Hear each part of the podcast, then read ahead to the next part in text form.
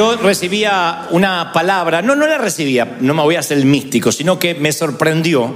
Recibí el mensaje a partir de esa palabra, pero sí estaba leyendo una revista digital en internet y aparece una nueva fobia, eh, no son de las más conocidas, que me llamó la atención porque se llama atiquifobia. Atiquifobia, dijo, ¿será miedo a qué? Y la mayoría no debe saber qué es atiquifobia. Y es el miedo que paraliza, miedo recurrente al fracaso. O sea que quien no quiere emprender algo, tiene miedo de soñar, se pierde cosas grandiosas en la vida. A mí me consta de personas con mucha capacidad, con mucho estudio, que se queda como cola en lugar de cabeza, por debajo, en lugar de estar por encima. Y no es falta ni de intelecto, ni de preparación académica, a veces ni siquiera de recursos. Pero claro, está la antiquifobia, que es, ¿y si me sale mal? ¿Y si fracaso?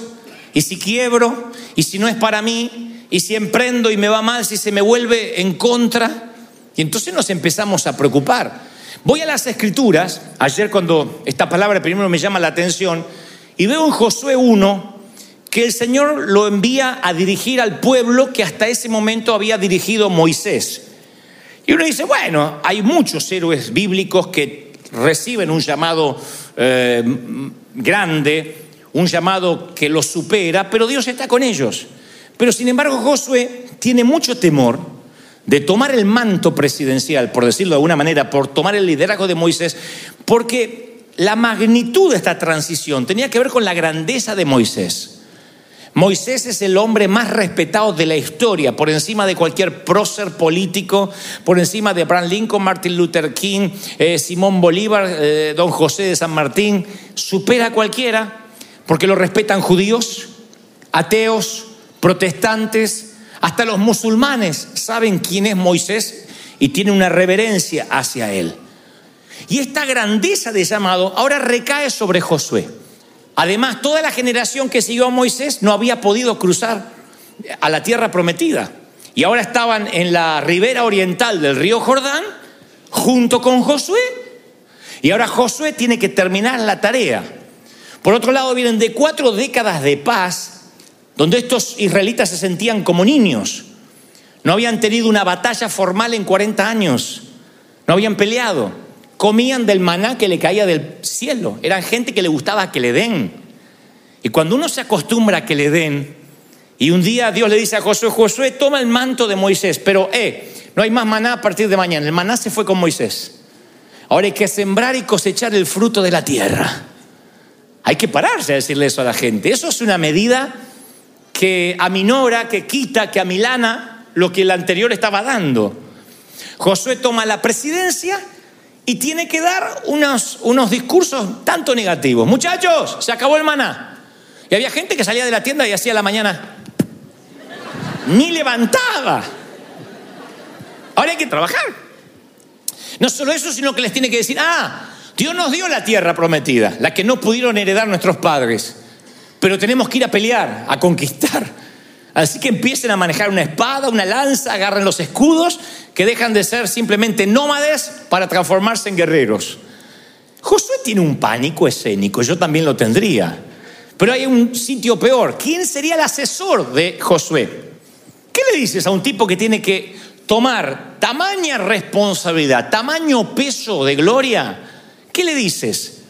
Yo creo que no había ningún humano que lo pueda asesorar. Dios habla con él y le da lo que da título a este mensaje, el mejor discurso de Dios. El mejor discurso de Dios. De todos los que están en las escrituras, este es el más fabuloso, el speech más motivacional, más grandioso que jamás fue escrito. Tiene por lo menos seis principios. Es un discurso magnífico. Y escuchen, lo mismo que Dios dijo a Josué te lo va a decir a ti esta mañana. Si hay algo que te está paralizando, si dices yo debería haber emprendido algo y no sé, me da miedo, me da pánico. Hay gente que pierde su destino por miedo.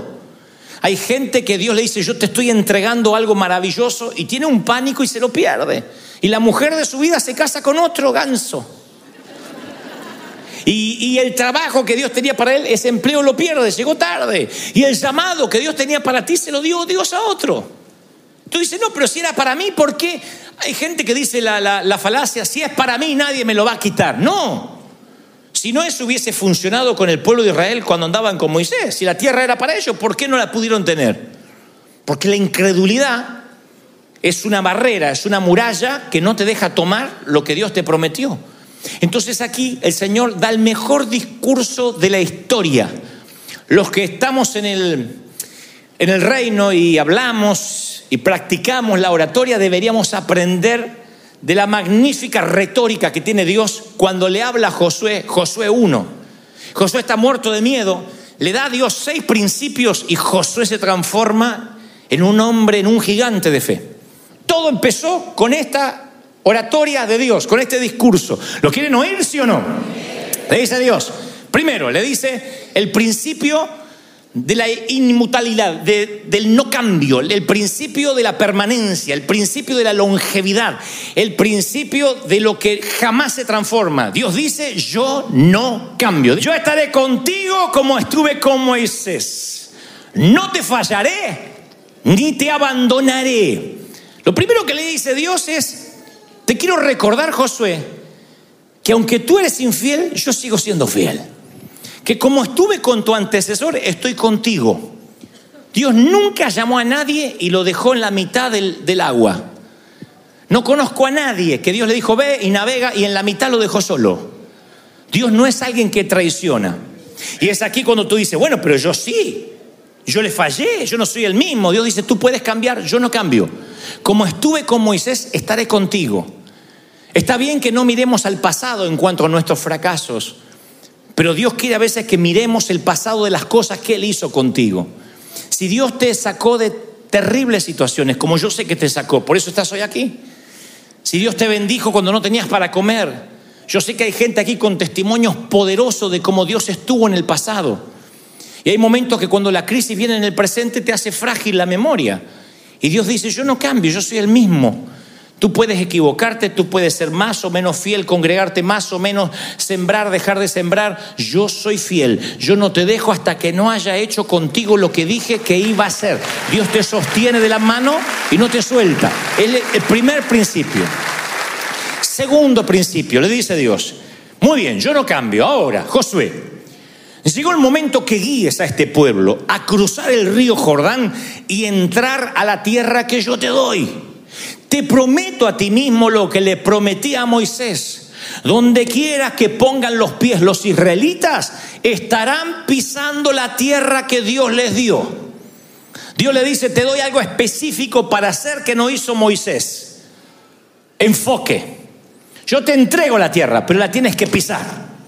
El segundo principio es, confía que yo no cambio. Y después, enfoque, vamos. Porque la generación anterior, por mucha promesa que tenía, no pudo heredar la tierra. Entonces yo te doy enfoque, yo quiero que pises la tierra, que lo tomes. Esta misma palabra Dios te habla esta mañana. Lo único que te falta es enfoque. La promesa de Dios no tiene que agrandarse más. Ya Dios te prometió. Dios te prometió salud, Dios te prometió prosperidad, Dios te prometió felicidad. Y estás pensando, ¿y por qué no la vivo? Porque te hace falta enfocarte, decidir qué vida quieres tener. Decir, esto es lo que yo quiero. La promesa de Dios no es una garantía de éxito si perdemos nuestro enfoque. La responsabilidad de Dios es darte la promesa. La responsabilidad nuestra es asirnos, asirnos, tomarnos de la promesa. ¿Están conmigo, sí o no? Tomar la promesa de Dios. Hay alguien aquí que está así de la promesa, un paso. Hay alguien así que Dios ya lo pudo haber bendecido, me lo mostraba ayer. Me decía, muchos de mis hijos ya tendrían que estar bendecidos, prósperos. Sin embargo, hay una fobia, algo que los paraliza. Quieren hacer un estudio de factibilidad antes para no equivocarse. Una vez alguien me dijo, yo era el que ponía toda la mano de obra y la parte más artesanal en el trabajo de mi jefe. Él venía, era el contratista, él cobraba y yo trabajaba. Y él cobraba una fortuna y yo ganaba unos pesos.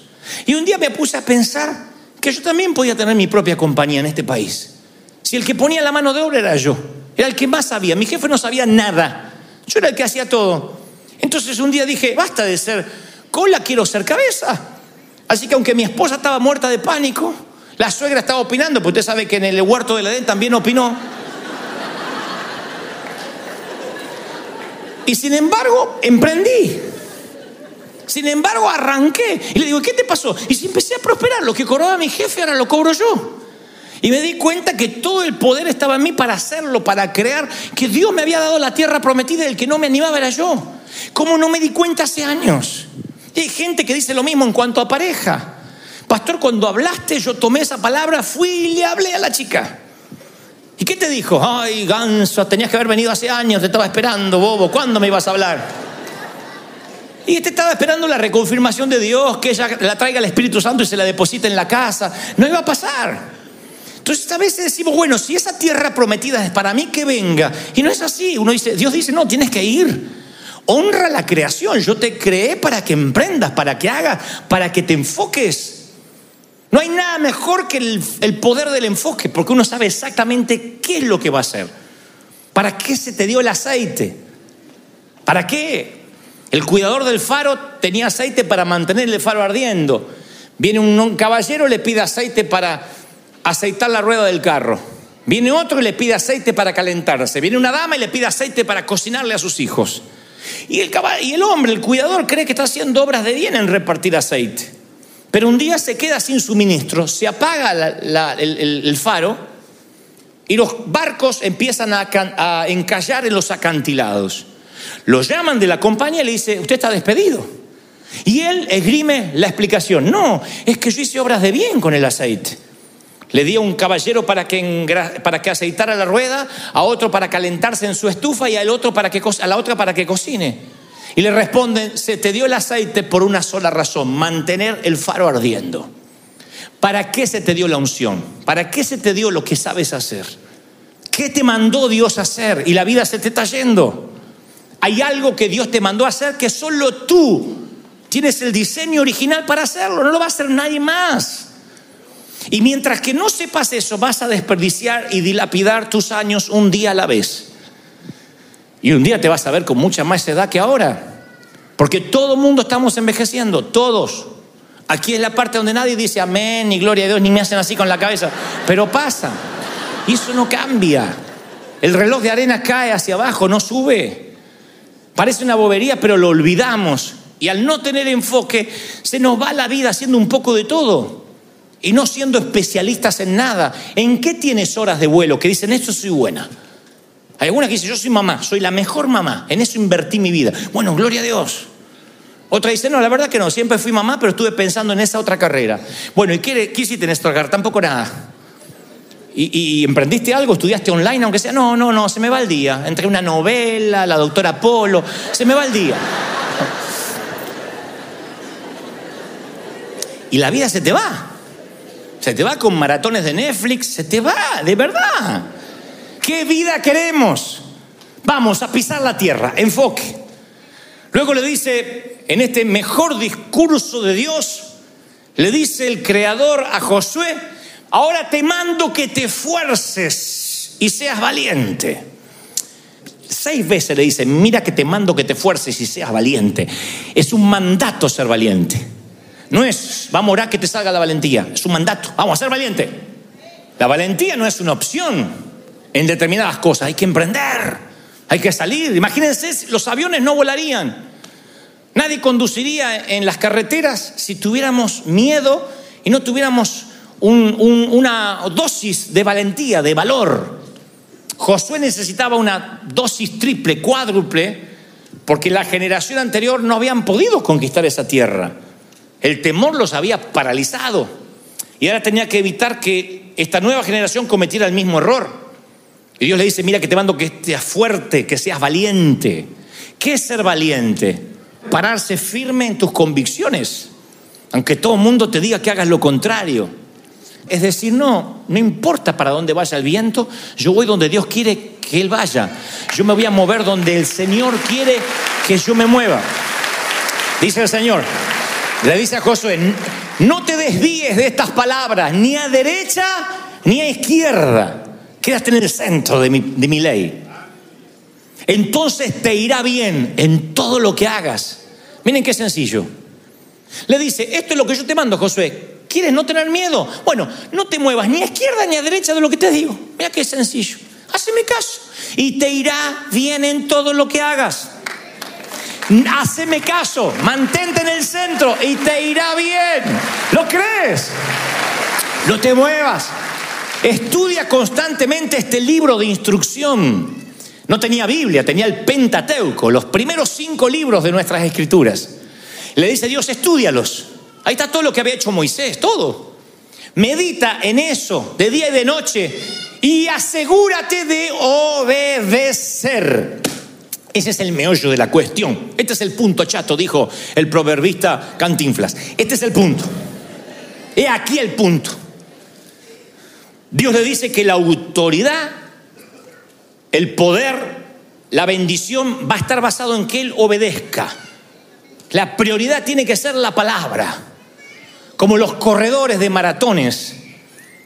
Toda su vida gira alrededor de la cuadrícula de entrenamiento. Debe ser aburridísimo estar de novia con uno de estos. Me vas a venir a ver, hoy me toca entrenar. Pero si tenés la maratón dentro de tres meses, por eso me toca entrenar. Mañana es nuestro aniversario, vamos a cenar. No, me toca medir la, el peso óseo. Claro, son gente entrenada que hablan de una misma cosa. Y nosotros a veces le pedimos cosas grandes a Dios, pero nuestra concentración y enfoque no está a la altura de lo que pedimos. Señor, dame cosas grandes. Y nos vamos a tomar una cerveza hasta que las cosas grandes vengan. Cuando uno toma una, una postura de pasiva, esperando que Dios te dé lo que le pediste, no va a ocurrir. Porque en un momento Dios te abre la puerta y no puedes salir a construir un arca porque empezó a llover. El arca se construye en seco, cuando no llueve. Las estacas se, extienden antes de agrandar la familia. No esperas tener ocho hijos y después decir, che, nos tendríamos que mudar, estamos los ocho en la misma cama, los diez. No se puede. Uno tiene que planificar ya durante el parto. Y si estás embarazado de un sueño, o estás embarazada de un sueño de Dios, bueno, hay que empezar con la cuna, con la habitación, en términos metafóricos hablo. Porque si no, Dios, ¿cómo te va a bendecir? ¿Cómo Dios te va a enviar una multitud con un, con un templo chiquitito? Uno tiene que decir, no, vamos, esto viene, viene ya. Escucho el sonido de las aguas, escucho lluvia. Empieza a correr. Ahora, si no escuchas lluvia, quédate donde estás. Pero yo estoy hablándole a los que están llenos de fe, los que dicen yo, yo sufro de insatisfacción santa, tiene que haber algo más, Dios me tiene que bendecir. Y esa gente tiene que emprender, tiene que crecer, tiene que avanzar, decir, bueno, me tengo que preparar, porque vienen los cambios y tienes que estar listo. Y el Señor le dice a Josué, medita esto día y noche, medita. La meditación es un mantenimiento preventivo para la mente, es un antivirus es renunciar a la prisa y dice, a ver, ¿leíste? ¿Qué te dijo Dios? David decía, cuánto amo meditar en tus enseñanzas, Salmo 119. Pienso en ellas todo el día, todo el día. Tus mandatos me hacen más sabio que mis enemigos, me guían, tengo mejor percepción que mis maestros, siempre pienso en tus leyes, soy más sabio que los ancianos. Miren lo que hace la meditación. Y después dice, y asegúrate Josué, es el mejor discurso de Dios. Es el discurso para que Josué quite todo miedo. Le dice, y asegúrate Josué de obedecer. No es solo leer, es obedecer. La Biblia no es solamente para leerla, es para descubrir la voluntad de Dios en mi vida. No debe detenerse simplemente en la mente, debe continuar hasta el corazón e ir hasta la voluntad. Uy, la Biblia me dice que tengo que cambiar. Hay que ser hacedores de la palabra y no oidores, dice la palabra en Santiago. Hacedores. Cuando la palabra forma parte de tu dinámica de vida, ya no es palabra, forma parte de tu organismo. Si esto fuera una galleta, está en mi mano y es galleta. Me la meto en la boca y es galleta masticada. Pero cuando entra dentro de mi organismo, deja de ser galleta, pasa a ser bolo alimenticio. O sea que pasa a ser Dante Gebel. Todo lo que está acá es imposible de ver qué hay dentro, porque ya forma parte de mi vida. Y la Biblia, mientras que está acá, es simplemente Biblia, palabra de Dios, mientras que la leo es solo palabra leída. Pero cuando la mastico es palabra masticada, rumiada. Cuando la obedezco, forma parte de mi bolo alimenticio espiritual. Yo soy lo que Dios dice que soy, lo que Dios dijo que yo era. ¿Lo crees? Aleluya. Para asegurarte de obedecer, no te desvíes, ni a la derecha ni a la izquierda, le dice Dios. Tolerancia cero. Yo te digo algo y no te desvíes. Dios no bendice por aproximación, acuérdense, ni por promedio. Tú no decides qué leyes federales obedecer y cuáles leyes no obedecer. En temas de tránsito, por ejemplo. Te para el oficial y dice, señor, usted pasó un semáforo en rojo. ¡Ay, qué bonito! Y los stop que sí paré no cuentan. No. Bueno, esto es igual. Cuando Dios te da una orden, no importa el promedio, lo que hiciste antes. Bueno, Dios me dijo que vaya para el norte. No voy al norte, pero voy al noroeste. Dios me dijo que vaya de misionero a Somalia. Bueno, no fui a Somalia, pero mando ofrenda. Dios no dice, bueno, Moisés, está bien que no fuiste a hablar con el faraón, pero por lo menos valoro la intención. No. Cuando Dios te da una orden, es eso. Dios necesita gente que haga caso. Que diga, sí Señor, voy, sin pedir garantías, sin hacer estudio de factibilidad. Si quieres que te vaya bien, yo estaré contigo, no te abandonaré. Estaré contigo donde quiera que vayas, ¿lo crees? Y eso me encanta, la, la, promesa constante que Dios te va a acompañar en el viaje. Estaré contigo. Qué lindo que no te dice, ve y yo te espero allí. Tú ve y cualquier cosa me mandas un WhatsApp. No, yo estoy contigo. Ahora ve, le dijo a Moisés, cuando hables y yo te voy a enseñar qué decir. A Gedeón, tú vas a destruir a los madianitas y yo estaré contigo. A Jeremías, no tengas miedo, Jeremías, yo estoy contigo y te voy a proteger. Y a Josué, yo estoy contigo como estuve con Moisés. Y entonces te irá bien en todo lo que emprendas y prosperarás. No habla solo de dinero, habla de ser una persona de éxito, de tocar algo y que le vaya bien de decir, se me abren las puertas donde voy. Yo me pongo como ejemplo cuando voy a las conferencias y digo, miren, ustedes saben que no es falsa modestia, conocen mis historias de, de incapacidad, de falta de instrucción, vengo de estratos sociales muy pobres, Venimos de situaciones de mucho hambre, de eh, hasta la fruta. La fruta era una vez por semana. No sé si ustedes vivieron siempre abundancia, pero yo vengo de compartir el durazno al almíbar, de, de decir asado no se puede todos los días, simplemente una vez por mes, de heredar la ropa de mis hermanos. De ese estrato vengo. Sin embargo, hoy, años después, me doy cuenta que todo lo que he tocado, todo lo que he pisado, siempre ha sido de bendición. Siempre. Pero no como la mitología griega cuenta del rey Midas. El rey Midas era, alguien de la mitología griega que decía que un día pidió un deseo a los dioses, que era que todo lo que él tocaba se convirtiera en oro. De así que usan el rey Midas de la música, el rey Midas del arte, el rey Midas de los Oscar. Viene de allí porque el rey Midas dice, era tan avaro, tan egoísta, tan, estaba tan eh, urgido de, de ser millonario, que dijo, lo que toque quiero que sea oro. Tocaba las paredes, oro. Tocaba el inodoro, oro. Tocaba el carro, oro. Así que en 15 minutos fue el tipo más millonario del mundo. Pero después tuvo hambre, fue a comer, tocó la pata de pollo, oro. El burrito, oro. Quiso comer pan, oro. tomar agua, oro, apenas tocaba el agua en los labios, oro, así que se murió de sed de hambre. Entonces cuando habla de la prosperidad de Dios no significa que todo lo que toques, que vas a emprender, que los negocios, no. Significa que te vaya bien en todo. En una pareja, en la iglesia que decidas congregarte, en el país donde decidas vivir, que te vaya bien. Que tengas tus momentos de tristeza, de zozobra, pero aún así diga, me va bien, al final de la historia me va bien. Porque el Señor dice que va a ir conmigo. Josué termina los días de viejito y dice, dentro de poco moriré. Josué 23, 14. Dentro de poco me voy a morir. Voy a seguir el camino que todo ser viviente sigue en este mundo. Pero en lo profundo del corazón, ustedes saben que cada promesa del Señor Dios se ha cumplido en mi vida. Ni una sola ha fallado. Dios cumple, promete y ni una, ni una le tuvo que reclamar a Dios. Todo lo que toques prosperará. ¿Lo crees? Yo creo eso. Yo siento que se abren puertas, que Dios bendice siento el estruendo de muchas aguas, pero el Señor me dice, muchos no lo están tomando porque no han creído, porque se han desviado, porque dile que, han, que crean como creíste tú. A mí me, no digo que me chocaban, pero me sorprendían las palabras del apóstol Pablo cuando yo era muchachito y decía, sean imitadores de mí como yo de Cristo. Digo, wow, yo nunca diría que me imiten a mí. Pero en esto de creerle a Dios, yo sí te digo, sí. Dios sabe con qué corazón sencillo te lo digo. Yo le creí todo a Dios. Vuelvo a lo que te decía recién. No es que nací en Suiza, me crié en Buckingham, mi papá era rico, me heredó una fortuna, pero yo le creí todo a Dios.